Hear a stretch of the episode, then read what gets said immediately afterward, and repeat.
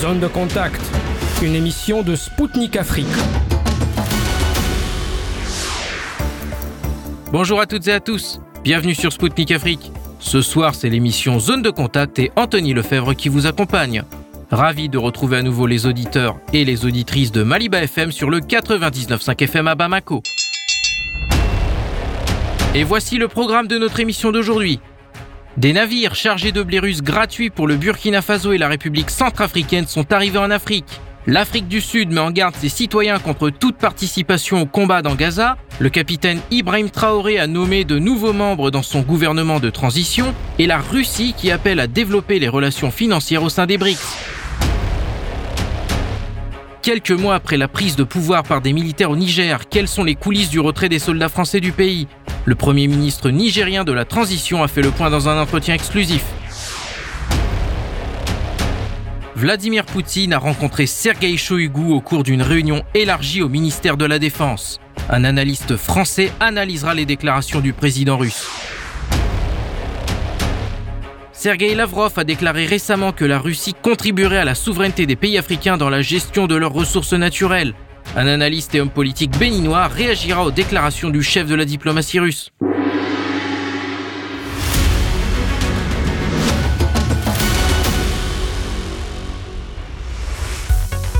Un bateau chargé de blé russe gratuit à destination du Burkina Faso a accosté dans un port d'Afrique de l'Ouest. C'est l'ambassade russe en Côte d'Ivoire qui en a fait l'annonce à Sputnik Afrique. Les céréales sont actuellement en cours de déchargement. Depuis ce port de transit, elles seront ensuite acheminées par voie terrestre jusqu'à leur destination finale, a précisé l'instance. Ce n'est pas le seul navire chargé de blé russe à avoir jeté l'ancre dans un port africain. Un autre, qui livre également à titre gratuit des céréales en provenance de la Russie, vient également d'accoster à Yaoundé au Cameroun. La cargaison prendra ensuite la direction de la République centrafricaine. Pour rappel, ces livraisons de blé font suite à une promesse du président russe Vladimir Poutine. Lors du sommet Russie-Afrique en juillet dernier, il avait promis d'expédier à titre gratuit des céréales russes à six pays africains, si la Somalie a déjà reçu sa cargaison fin novembre, celles à destination du Mali, du Zimbabwe et de l'Érythrée arriveront dans un futur proche. Pretoria a mis en garde ses citoyens contre toute participation au combat à Gaza. Le ministère sud-africain des Affaires étrangères et de la coopération a rappelé dans un communiqué que toute personne rejoignant Tsahal sans l'autorisation du Comité national de contrôle des armes conventionnelles enfreint la loi et peut être poursuivie. Pretoria rapporte également que la loi numéro 88 de 1995 sur la citoyenneté prévoit que toute personne qui a acquis la nationalité sud-africaine par naturalisation en est déchue si elle participe à des hostilités dans une armée d'un autre État. Le communiqué indique à cet égard que le gouvernement du pays est profondément préoccupé par des informations faisant état de la participation ou de plans d'engagement de certains citoyens et résidents permanents sud-africains dans les forces de défense israéliennes. Pour rappel, Pretoria a adopté une position très ferme à l'égard d'Israël suite au lancement d'une opération militaire de Tzal dans la bande de Gaza en réponse à l'attaque massive du Hamas sur Israël. Le Parlement sud-africain a même voté récemment pour la suspension des relations diplomatiques entre Pretoria et Tel Aviv. Le président burkinabé de la transition, le capitaine Ibrahim Traoré, a procédé à un remaniement ministériel. Les changements ont été annoncés par la radiodiffusion télévision du Burkina. Ainsi, Karamogo Jean-Marie Traoré, qui était précédemment ministre délégué en charge de la coopération régionale, est nommé ministre des Affaires étrangères à la place d'Olivia Rwamba. C'est Stella Cabré qui récupère le poste de ministre délégué en charge de la coopération régionale. Simon-Pierre Boussim laisse son fauteuil de ministre de l'énergie, des mines et des carrières à Yakuba Zabré Gouba, tandis que Jacques Sosten Dingara, qui était précédemment secrétaire général du gouvernement, récupère le portefeuille ministériel de l'éducation nationale de Joseph Ouedraogo. Tous les autres membres du gouvernement ont conservé leur poste. Pour rappel, il s'agit du quatrième remaniement ministériel opéré par le capitaine Traoré depuis sa prise de pouvoir le 30 septembre 2022. Les BRICS doivent développer davantage leur coopération financière. C'est ce qu'a déclaré le ministre russe des Finances Anton Silwanov lors de la 9e réunion du dialogue financier Russie-Chine à Pékin. Selon le ministre, Moscou voit des possibilités de créer et d'élaborer un système indépendant de l'infrastructure financière, puisque celle-ci ne répond pas toujours aux besoins des pays, et en premier lieu de la Russie. Ce n'est pas la première fois que M. Silwanov interpelle le groupe des cinq, composé aujourd'hui du Brésil, de la Chine, de la Russie, de l'Inde et de l'Afrique du Sud sur les transactions financières. Le ministre a déclaré lors de l'exposition internationale Russia Expo 2023 à Moscou qu'une crypto-monnaie collective pour les BRICS pouvait régler le problème de convertibilité de certaines devises des pays membres du groupe lors de transactions financières internes. Pour rappel, dès le 1er janvier 2024, les BRICS deviendront BRICS ⁇ et comprendront en sus l'Arabie saoudite, l'Égypte, les Émirats arabes unis, l'Éthiopie et l'Iran. L'Argentine devait aussi initialement rejoindre les BRICS, mais après l'élection du nouveau président Javier Milei, la ministre des Affaires étrangères du pays a annoncé que Buenos Aires n'adhérerait pas au groupe.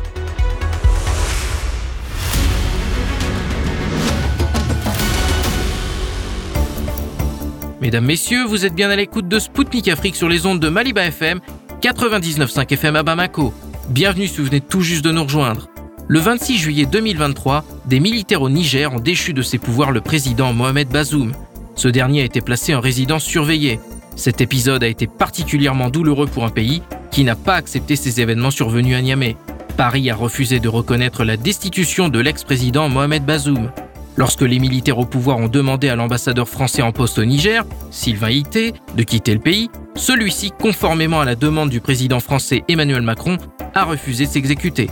Finalement mis au fait accompli, Emmanuel Macron a fait marche arrière en septembre en rappelant l'ambassadeur et en annonçant le retrait de ses soldats stationnés au Niger. Sur le plan continental, c'est la CDAO qui a vivement réagi en imposant des sanctions contre le Niger tant que l'ordre constitutionnel n'était pas rétabli. Pire, elle a laissé planer le spectre d'une intervention militaire dans le pays qui aurait eu des conséquences désastreuses pour la région. Si la communauté économique des États de l'Afrique de l'Ouest semble pour le moment avoir renoncé à ce scénario, elle a récemment exclu Niamey de toute fonction décisionnelle de la CDAO et de facto reconnu que Mohamed Bazoum n'était plus au pouvoir lors de son dernier sommet d'Abuja. Au micro de Sputnik Afrique, en exclusivité, le Premier ministre nigérien de la transition, Alima Haman Lamine Zayn, a fait le point sur ses dossiers chauds pour Niamey.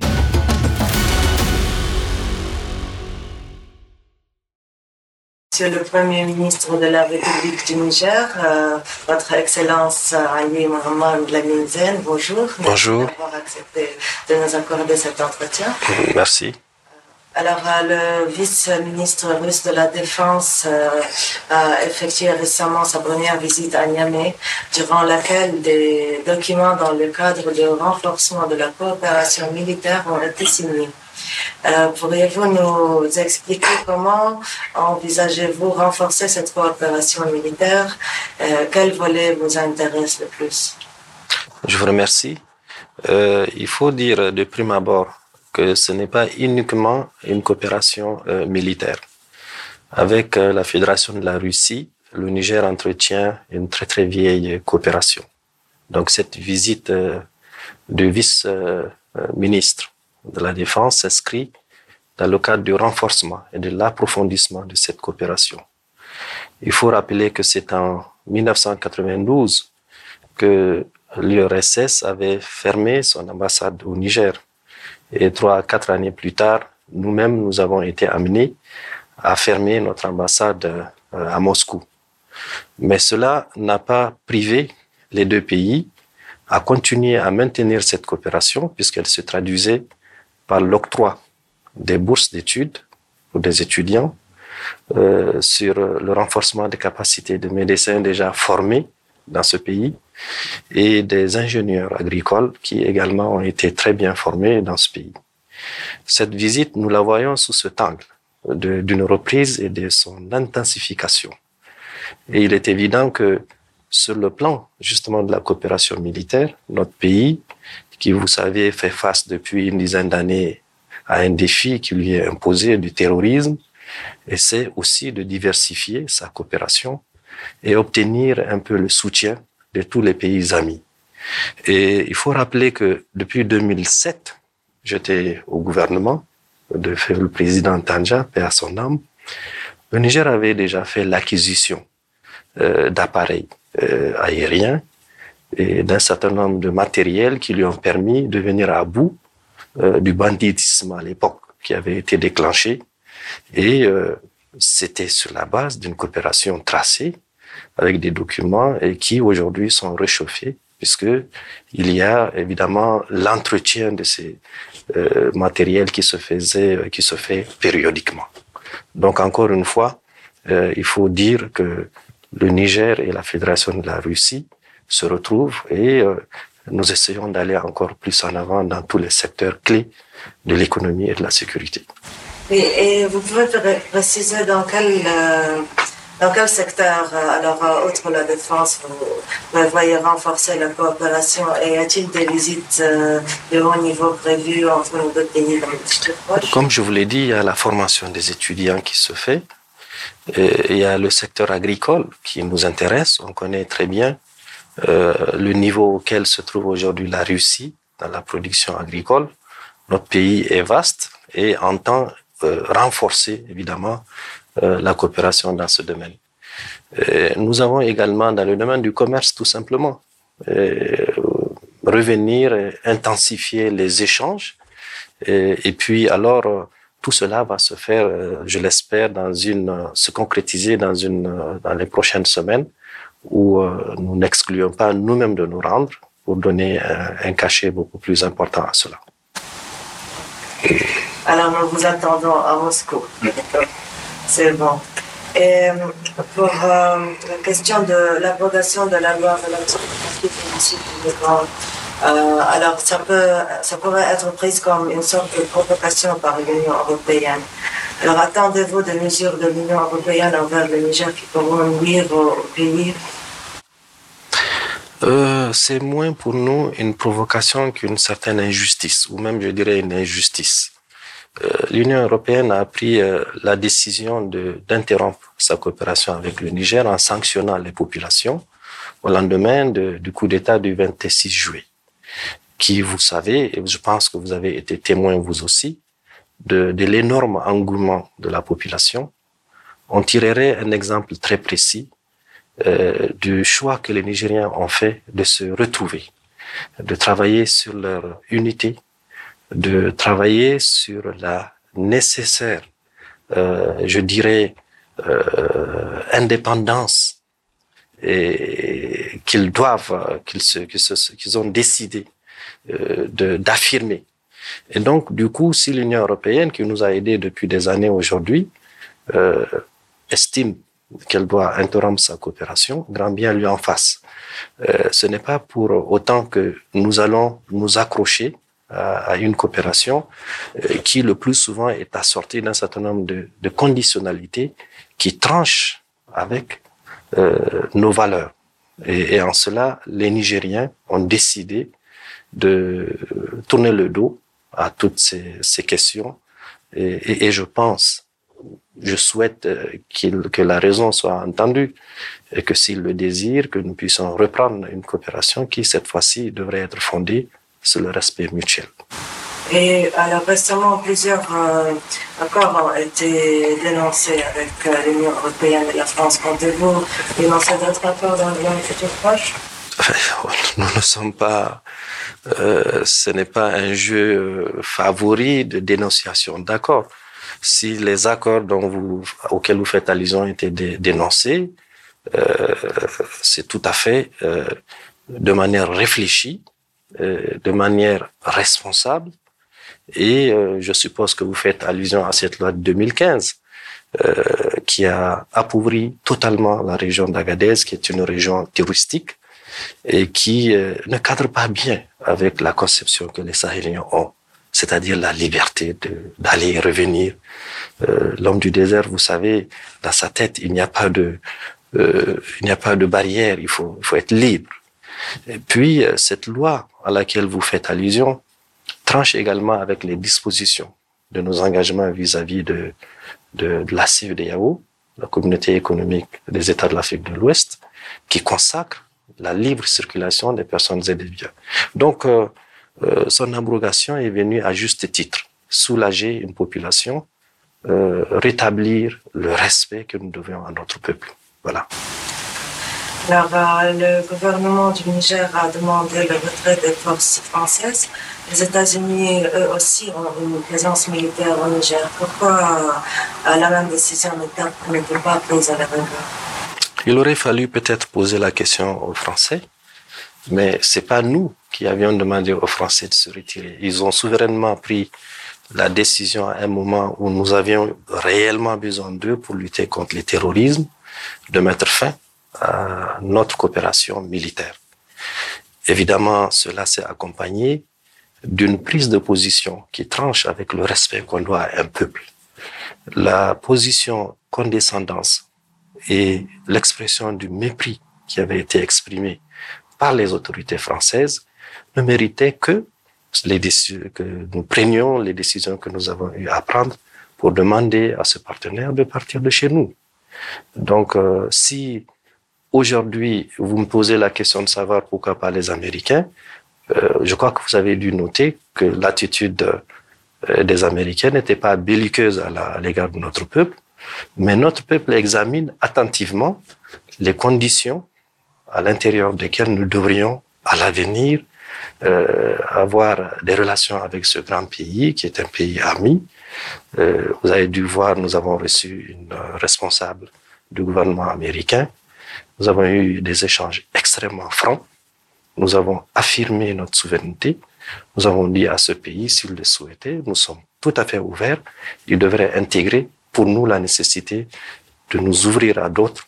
Et vous savez, le Niger est un très très grand pays avec une très vieille civilisation qui accepte tout le monde, mais un pays qui insiste sur le nécessaire respect de, de sa culture, euh, de ses traditions et de sa religion. Voilà ce que je peux vous dire à cet égard. Et les États-Unis ont l'habitude de, s'exprimer ouvertement contre une euh, coopération avec la Russie et des autres pays. Alors, est-ce que le Niger subit une sorte de pression? Je peux vous dire que plus personne ne viendra imposer quoi que ce soit au Niger. Les Nigériens ne pourront plus accepter cela. Nous avons franchi un cap où plus jamais personne ne viendra nous dicter ce que nous devons faire. Il faut bien que, ce soit, que cela soit entendu. Terminé. Bien, alors pour la CDAO, quel avancement y a-t-il vis-à-vis des pourparlers avec la CDAO, surtout euh, suite à la décision de reconduire les sanctions La CDAO, c'est la communauté économique des États de l'Afrique de l'Ouest. Mais si vous regardez ces dernières années, plus particulièrement à l'égard du Niger, euh, on ne parle plus d'économie, on a parlé de de guerre, d'attaque, on a parlé de, de, sanctions, de fermeture de frontières, de sanctions sur les médicaments, sur euh, la nourriture. Ce sont des mesures qui ont été prises à l'emporte-pièce, des mesures qui sont iniques, qui sont inhumaines et qui sont tout à fait illégales. Parce que dans aucune disposition du traité de de cette grande institution, vous ne retrouverez euh, une sanction, moi je dirais même une punition, qui prévoit de fermer une frontière, de sanctionner un peuple, de lui empêcher d'avoir accès aux médicaments et de voir des, des cas de mort dans les centres de santé et ne pouvoir rien faire. Donc si la CEDEAO, en laquelle nous croyons encore, euh, veut arriver à la résolution de, de ce chemin qu'elle a emprunté, bien entendu, le Niger est disposé parce que nous avons contribué à créer cette organisation. Il faut jamais oublier que les différents présidents qui se sont succédés à la tête du Niger ont apporté une forte contribution dans la création de cette euh, organisation. Et donc, nous avons accepté, évidemment, de poursuivre euh, c'est faire injustice à notre pays de dire que nous n'avons pas accepté de dialoguer depuis le premier jour. Il faut se dire que lorsque la décision a été prise de punir le Niger, personne n'a concerté, n'a consulté les autorités. On aurait pu nous dire, OK, vous avez pris votre décision, restez là où vous êtes. On a accepté de parler. Et il y a eu plusieurs missions qui se sont déroulées ici. En réalité, la décision prise par le dernier sommet euh, c'est la désignation plus ou moins officielle euh, du Togo et de la Sierra Leone euh, pour nous approcher. Et vous avez dû suivre hier, il y a eu une mission, une, première mission qui a eu lieu. Et en janvier, s'il plaît à Dieu, Inch'Allah, nous allons reprendre les échanges pour que très rapidement la CDAO se rende compte que ça, c'est d'abord contre-productif, c'est illégal. Et on se pose d'ailleurs la question, euh, précisément ce qui allume le feu au sein de cette institution. Je parle bien des fonctionnaires. Est-ce qu'en rentrant chez eux, même au-delà d'eux, euh, ils ont le courage de regarder, de se regarder dans la glace et de dormir tranquille. Je pense qu'il faut très rapidement arriver à la levée de ces sanctions. Mais le Niger euh, s'est frayé un chemin. Le Niger euh, a décidé d'aller de l'avant et de travailler pour son peuple et pour la collectivité avec laquelle nous avons décidé de forger ensemble euh, un destin commun. Et est-ce que vous croyez que l'intervention, la, menace de l'intervention militaire est toujours persistante? Il ne faut pas se faire d'illusions.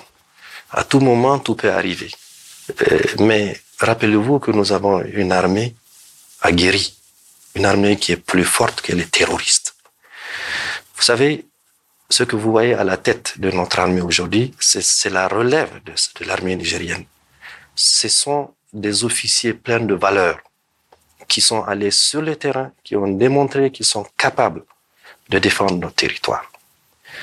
Rappelez-vous qu'avant 2011, il n'y avait pas un seul soldat étranger sur notre territoire. Il n'y avait pas un seul terroriste sur notre territoire. Et les moyens que nous avions nous permettaient d'assurer la sécurité de l'ensemble de notre territoire. Donc si il euh, advenait qu'un pays quelconque décide de nous attaquer, nous nous défendrons. Euh, alors, combien de temps le Niger pourra-t-il appartenir ces sanctions Mais ces sanctions qui sont qui ne se justifient point, qui sont des sanctions illégales, inhumaines, et qui peut-être devraient conduire à ce qu'on qualifie réellement leur sens, c'est-à-dire un crime contre l'humanité, euh, certainement pèse sur notre peuple. Ce sont des circonstances qui sont euh, probablement conjoncturelles. Notre peuple a démontré qu'il est résilient. Notre peuple a compris que c'est tout à fait normal quand on fait un choix de ce type qu'on soit puni, mais que derrière cela sera la délivrance. Il y a un verset du Coran qui dit Derrière l'épreuve, il y a la délivrance. En tant que musulmans, à plus de 98%, nous sommes convaincus que cette punition sera derrière nous dans quelques temps, Inch'Allah. Et est-ce que vous considérez peut-être demander une aide humanitaire à la Russie, puisque le président Poutine a déjà envoyé plusieurs, des aides à plusieurs pays africains, le Mali et le Burkina? Vous savez, le, le, président, le chef de l'État, le général Tchani, a reçu l'ambassadeur russe et la, mission qui est arrivée. Et euh, il a fait savoir que le Niger est, un pays qui sait faire la différence entre l'aide toxique et, et l'aide qui doit nous permettre de nous affranchir de l'aide.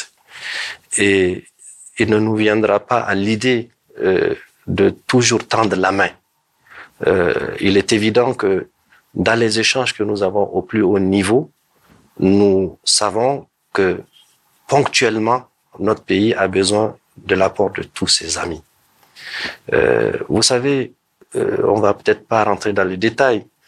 Euh, quand il y avait, on va dire, meilleure fortune à un moment de l'existence de notre pays, nous avions accordé des aides à, à des voisins et au-delà. Et ce n'est jamais un complexe lorsqu'on est dans une adversité comme celle-là que nous puissions admettre que ponctuellement nous soyons soutenus. Mais le Niger entend développer une coopération bâtie sur le principe gagnant-gagnant avec la Fédération de la Russie, qui est un grand pays, et avec tous les autres pays, épris de paix. C'est ça notre objectif. Et alors, entre autres, la CDAO a, demandé la libération de l'ancien président Bazoum et euh, considérez-vous cette demande en échange du défait des sanctions? Euh, Je pense que c'est. Je vais renvoyer la question. Je vous ai parlé des morts qu'on enregistre dans les centres de santé par manque de médicaments. Dans certains, nous avons les chiffres.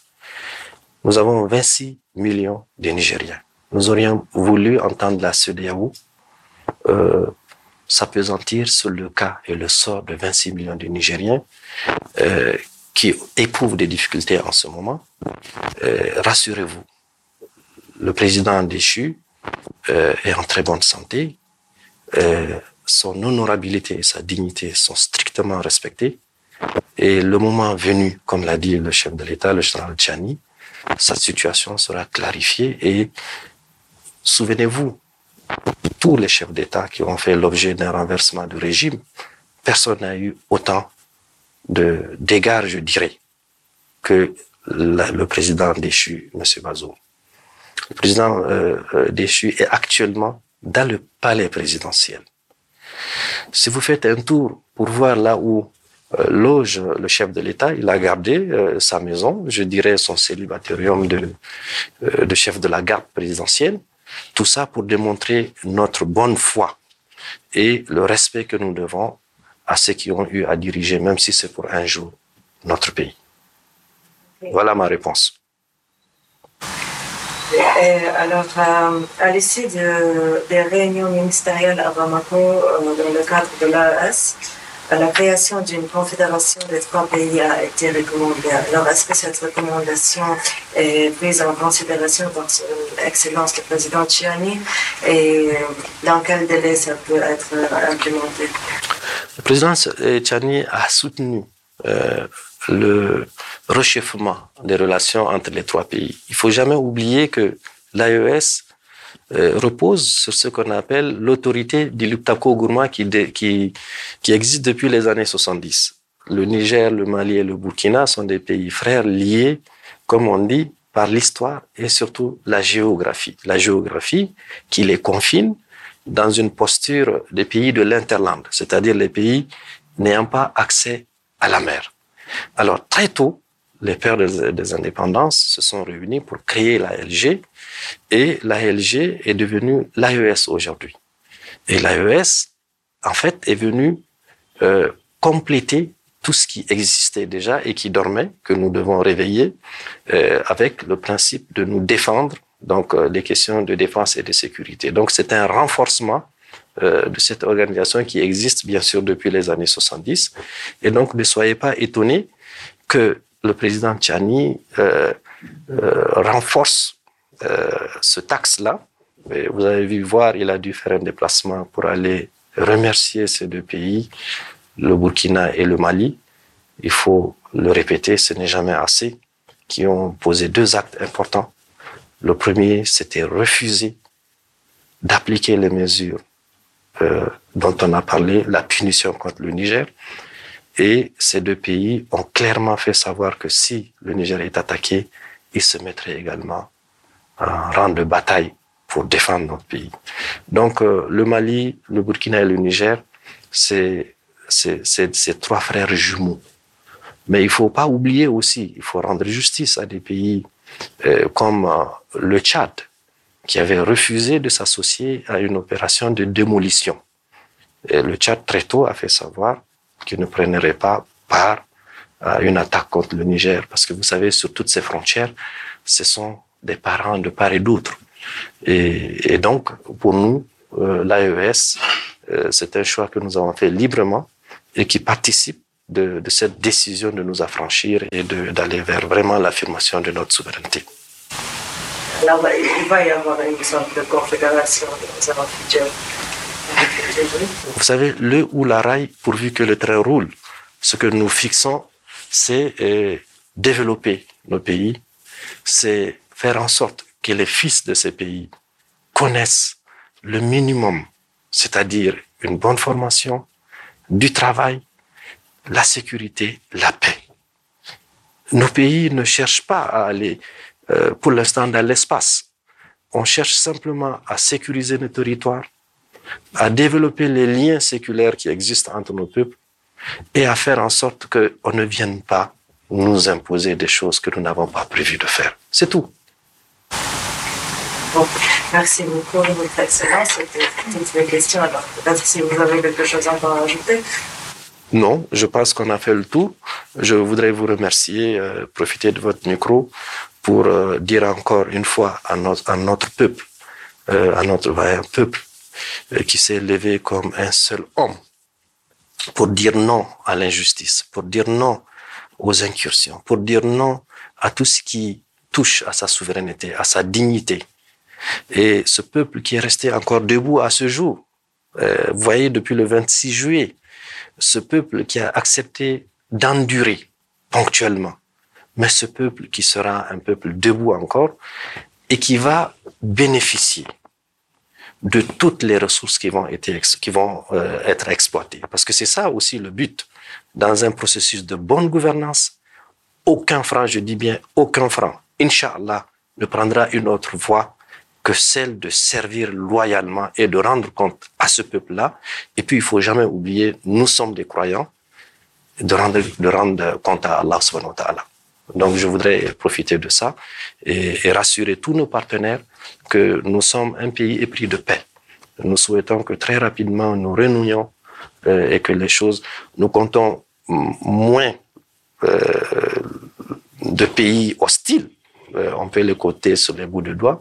Et ces pays-là, nous demandons qu'ils tiennent compte de cette vague de population qu'ils voient tous les soirs dans les huit régions du Niger pour savoir que ce n'est pas une affaire c'est pas des plaisantins. Voilà, merci beaucoup. C'était Alima Aman Lamine Zayn, Premier ministre nigérien de la transition en exclusivité pour Sputnik Afrique. Il a fait le point sur les dossiers chauds du moment pour Niamey, quelques mois après la destitution de Mohamed Bazoum du pouvoir.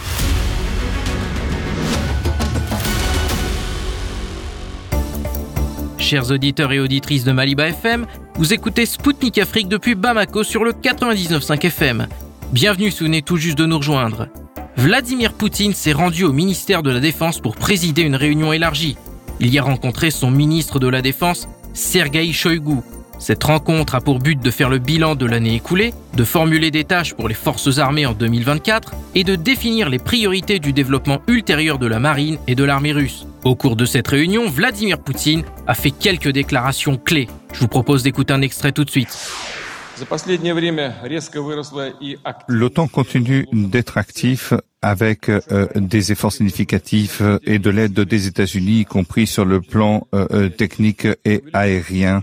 la Finlande, comme nous le savons, donc a adhéré à l'OTAN. la Suède prévoit de le faire et, donc l'alliance se reproche de nos frontières. Je rappelle, et nous le savons tous, ils avaient promis à Gorbatchev en 91 qu'ils ne le feront pas et maintenant ils le font.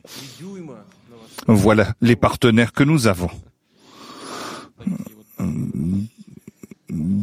Le bloc euh, euh, s'exprime de façon euh, agressive. Et on nous dit que c'est une organisation politique et que ce n'est pas une organisation militaire. Et on n'a accusé personne bien sûr. Mais comme je l'ai dit avec un caractère agressif ce caractère agressif n'est pas caché les, euh, États-Unis euh, augmentent leurs euh, prétentions en matière de conquête mondiale. Ils ont des objectifs et ils ne renoncent pas à leurs objectifs d'agression. Et c'est pourquoi l'objectif de l'opération spéciale, les objectifs seront tenus et nous n'y renoncerons pas nous pouvons dire que nos troupes euh, ont l'initiative. Nous faisons ce que nous voulons et ce que nous pensons juste de faire. Avec le commandement, tout le monde considère que les objectifs donc seront remplis. Les euh, là où c'est nécessaire, nous améliorons nos positions. L'adversaire subit des pertes très lourdes.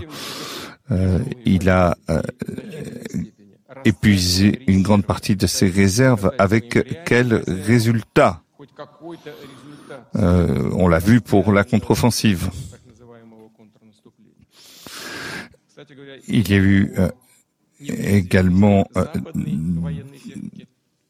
des tentatives et toutes les tentatives de défaite stratégique se sont brisées sur le courage de nos soldats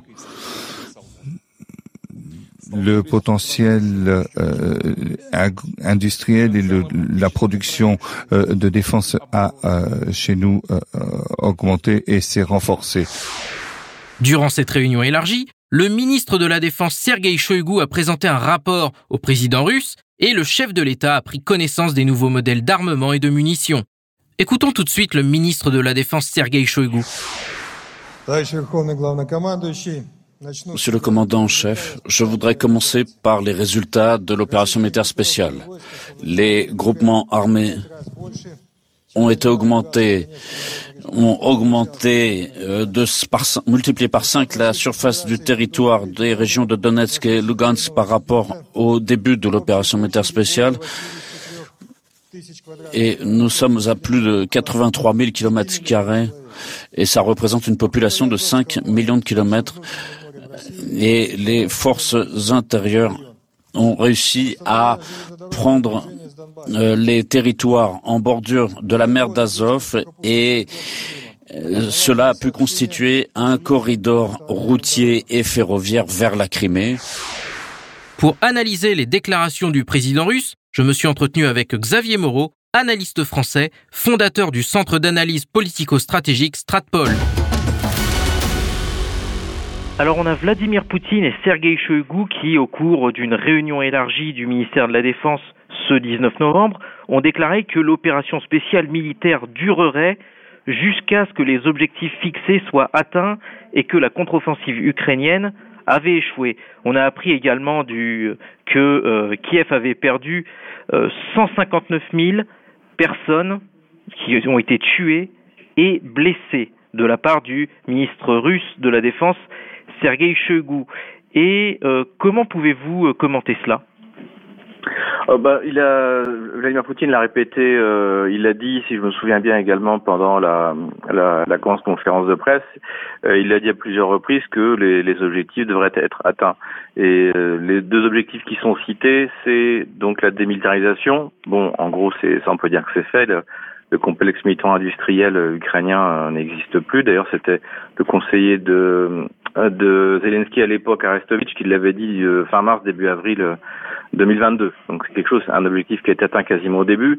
Après évidemment, il y a des, il y a du matériel qui a été livré par les occidentaux.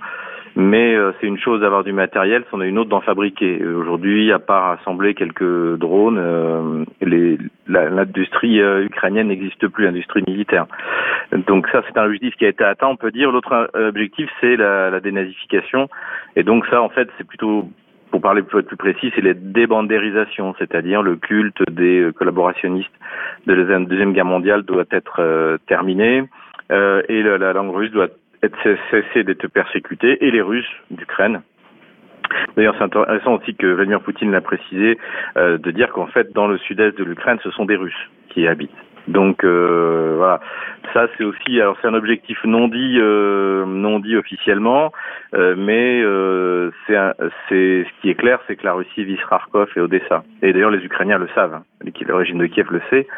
Euh, donc Vladimir Poutine a répété encore que le, Odessa était une ville, une ville russe. Il l'avait dit à Valdaï. Donc là, ça veut dire que effectivement les objectifs territoriaux risquent de changer non seulement d'achever la conquête des, quatre régions euh, qui sont euh, qui ont été réunifiées euh, l'automne dernier, mais également de d'atteindre la mer Noire et de bloquer la mer Noire en fait. donc voilà, c'est ça. Aujourd'hui en fait, c'est ça les objectifs. Vladimir Poutine a également pointé le rôle des USA dans le conflit ukrainien en qualifiant les hommes politiques européens d'impuissants. Est-ce que vous êtes d'accord avec cette lecture et comment voyez-vous le rôle de Washington dans ce conflit en Ukraine? Oui, je suis tout à fait d'accord. Euh, si vous voulez, le, euh, il faut voir une chose, c'est que euh, la, démarche de, Washington n'est pas irrationnelle en Ukraine. si on considère que l'un des buts de guerre de, des États-Unis, c'est de couper la Russie du reste de l'Europe, et notamment dans le domaine énergétique, puisque la compétitivité de l'industrie, euh, ben, essentiellement allemande, euh, dépend de l'accès à une énergie bon marché. Et là, cet, cet, objectif a été atteint. C'est pour ça que vous voyez encore un, vous avez un douzième, treizième, quatorzième, quinzième paquet de sanctions pour créer un système de sanctions qui soit difficile à détricoter après la guerre. Maintenant, tout le monde est d'accord pour dire que les Russes vont gagner. Donc, euh, l'idée, c'est qu'en fait, cet objectif de guerre, ce but de guerre, qui est de détruire l'économie européenne, a été atteint par Washington. C'est pour ça qu'on peut pas dire que Washington c'est un, acteur irrationnel. En revanche, les Européens, euh, eux, sont des acteurs irrationnels parce qu'en fait, ils se tirent, euh, ils se tirent une balle dans le pied. C'est même plus que dans le pied. Ils se, coupent une jambe. Et, donc, donc ça, c'est purement irrationnel. C'est fait par euh, parce que ce sont des États esclaves, comme disent les Anglo-Saxons, slave states, et que euh, ils sont totalement soumis par idéologie ou par peur ou par corruption ou par manipulation, chantage, ce que vous voulez. Les élites européennes sont euh, sont soumises à Washington, qui leur fait prendre des décisions qui vont contre leurs intérêts. Donc effectivement, on a très bien vu d'ailleurs quand euh, Vladimir Poutine a dit qu'il était prêt à parler à la France si elle en avait envie, euh, contrairement à ce qu'a cru comprendre Emmanuel Macron, il n'invitait pas Emmanuel Macron à, devenir intermédiaire dans la résolution de l'affaire ukrainienne. L'affaire ukrainienne se euh, finira par se résoudre euh, par un accord entre Washington et Moscou. Mais Paris et, et Berlin sont, sont désormais hors du jeu. L'Occident a fourni, comme on le sait, une grande quantité d'armes à l'Ukraine, mais cela n'a pas aidé Kiev à inverser le rapport des forces sur le champ de bataille.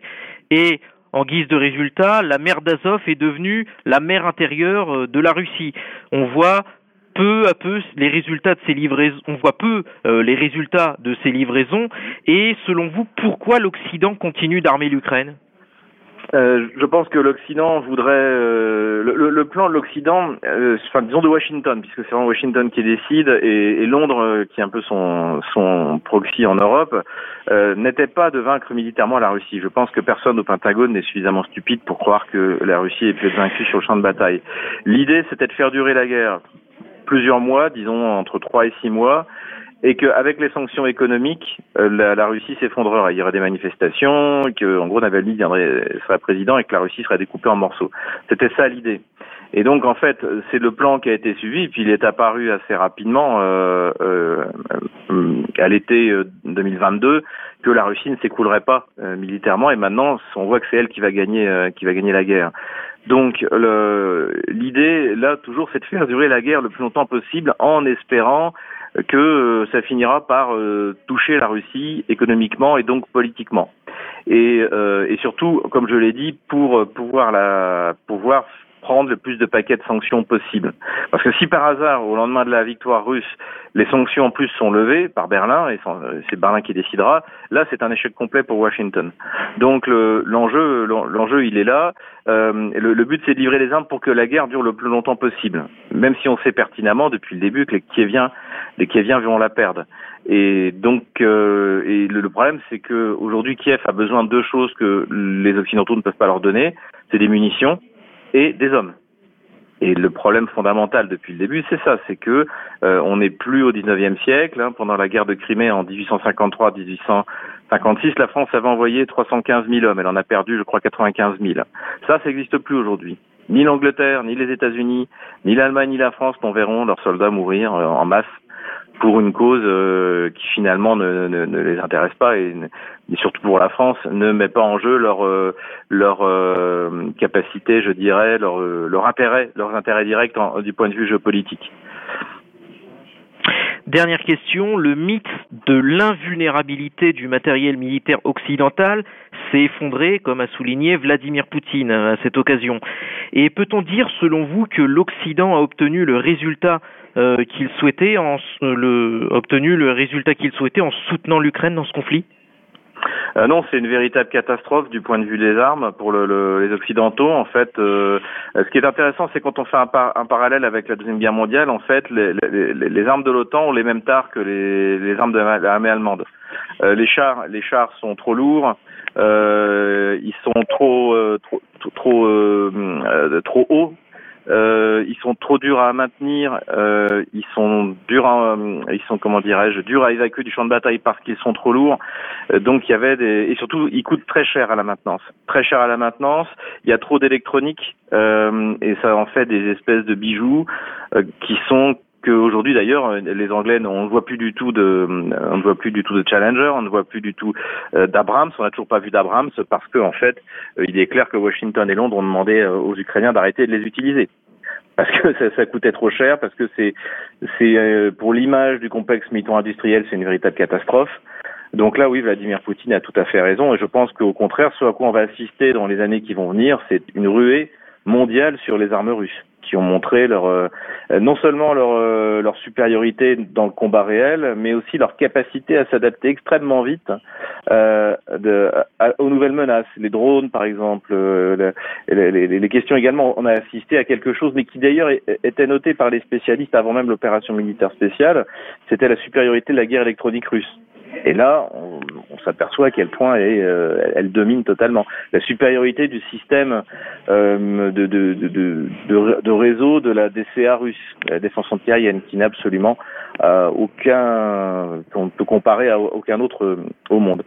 Voilà, donc c'est vraiment c'est une véritable humiliation pour le, les complexes militaro-industriels occidentaux. C'était Xavier Moreau analyste français, fondateur du centre d'analyse politico-stratégique Stratpol pour Sputnik Afrique. Il a commenté les déclarations du président russe Vladimir Poutine à l'occasion d'une réunion élargie du ministère de la Défense afin de faire le bilan de l'année écoulée.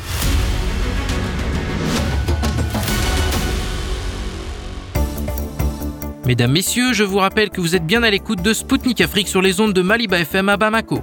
Bienvenue à celles et ceux qui viennent de régler leur poste de radio sur le 99.5 FM. Sergei Lavrov a déclaré récemment que la Russie va aider les pays africains à acquérir un contrôle indépendant sur l'extraction et le développement de leurs ressources. Le ministre russe des Affaires étrangères s'était exprimé dans le cadre d'un discours aux participants à la cérémonie d'ouverture du Congrès international L'Afrique cherche des solutions à l'école des mines de Saint-Pétersbourg. C'est justement avec cet établissement que neuf pays africains ont créé un consortium éducatif. Des spécialistes dans le domaine minier y seront éduqués et des professeurs russes participeront à des programmes de formation spécialisés dans les pays africains. Au micro de Sputnik Afrique, le docteur Bertin Kohovi, analyste et homme politique béninois, est revenu sur les récentes déclarations de Sergei Lavrov. Sergei Lavrov a déclaré que la Russie est intéressée à contribuer à ce que les pays africains contrôlent et gèrent eux-mêmes leurs ressources naturelles. À quel point ce problème est-il d'actualité pour l'Afrique et pour votre pays? Le ministre Sergei Lavrov, qui est un diplomate, un éminent diplomate, et qui connaît les problèmes du monde, fait montre de connaissance des problèmes auxquels l'Afrique, en général, est confrontée. Oui, l'Afrique a besoin de transformer ses minerais ces matières premières en Afrique.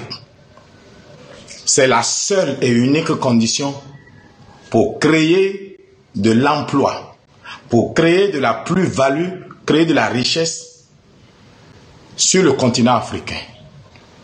Ça n'a pas de sens que l'Afrique exporte seulement ses matières premières en l'état et que les autres aillent usiner ces matières premières-là et en sortent des produits finis. Je voudrais vous donner l'exemple de la Guinée, la Guinée-Conakry. Grand producteur de bauxite, mais le prix auquel on leur achète leur bauxite ne fait même pas 10% du prix de, de l'aluminium. C'est pas normal. Ce qui fait que la Guinée reste un pays pauvre, pourtant qui alimente le monde dans un minerai stratégique. Pour ce qui concerne mon pays, le Bénin, le Bénin fait partie de l'Afrique et le même problème se pose. Mais alors, il y a un préalable. Si la Russie veut réellement aider nos pays à avoir une indépendance économique. Il faut d'abord l'énergie. Toute tentative de libérer l'Afrique de l'impérialisme doit pousser la Russie à nous donner une capacité d'électrification. Le Niger, Dieu merci, est grand producteur d'uranium, eh bien, la Russie doit aider à installer des centrales eh, comment, nucléaires sur le continent africain. C'est tant que la Russie veut réellement nous aider dans ce sens de l'indépendance économique, du contrôle de nos matières premières. Cette annonce de Lavrov vient après la mise en service de l'oléoduc géant Niger-Bénin. Quel bénéfice ce projet va-t-il donner aux deux pays et à toute la sous-région?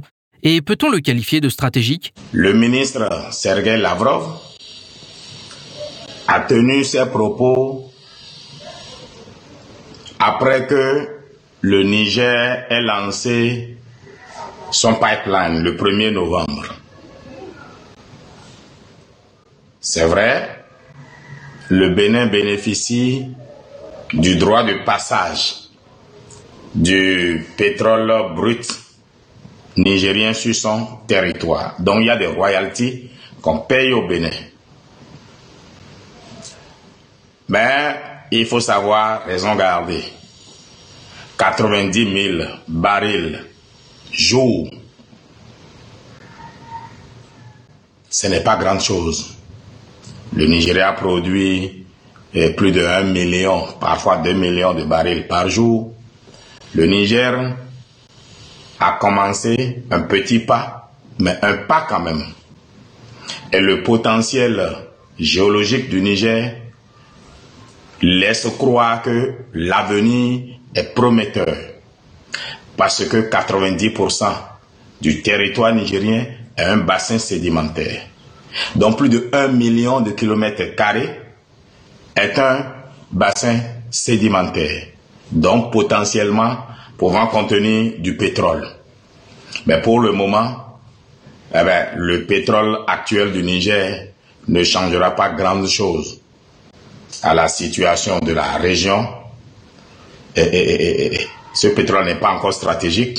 C'est pas un game changer comme on dit. Par contre, le pipeline qui est construit est un game changer pour l'avenir. Quand le Niger va découvrir ou va mettre en, exploitation d'autres gisements, oui, cela pourrait s'accroître. Le Bénin gagne quand même de l'argent par le droit de passage. Le Niger lui-même, sur les 90 000 barils, a en réalité 25,4%. Ce qui fait 22 860 barils par jour. C'est ce qui revient au Niger dans les 90 000 barils qu'on produit. C'est beaucoup, c'est vrai, mais ce n'est pas ce qui va changer la situation économique du Niger du jour au lendemain. Mais c'est une bonne chose. Le général Tiani a dit que la volonté de son pays est de commercialiser du pétrole brut pour traiter le brut nigérien sur le sol nigérien. Comment la Russie peut-elle aider les pays africains à obtenir la souveraineté dans ce domaine et l'indépendance vis-à-vis de l'extérieur? Dans l'interview que le général Abdraman Tiani, président du Niger depuis le 26 juillet 2023, a donné à la télévision, Télé Sahel, télévision nationale du Niger, il a émis l'objectif du Niger. Non seulement exporter le pétrole brut, mais il a dit le Niger devrait construire une nouvelle raffinerie qui puisse raffiner son pétrole au Niger afin de créer de la valeur ajoutée, créer de l'emploi, créer l'enrichissement au Niger, au lieu d'exporter son pétrole brut et ne pas gagner la plus-value que le raffinage permet d'avoir. À ma qualité d'économiste fondamentaliste, attaché à l'université d'État d'économie de Yekaterinbourg en Oural, eh bien, je veux dire que le général Abraman Tiani, président du Niger, a vu juste et a raison. Alors, à la question de savoir qu'est-ce que la Russie peut faire, la Russie a une grande expérience dans le raffinage du pétrole. Donc, la Russie peut aider à construire une raffinerie au Niger afin de pouvoir raffiner ce pétrole-là. Oui, la, Russie, dans une relation stratégique, peut aider à cela.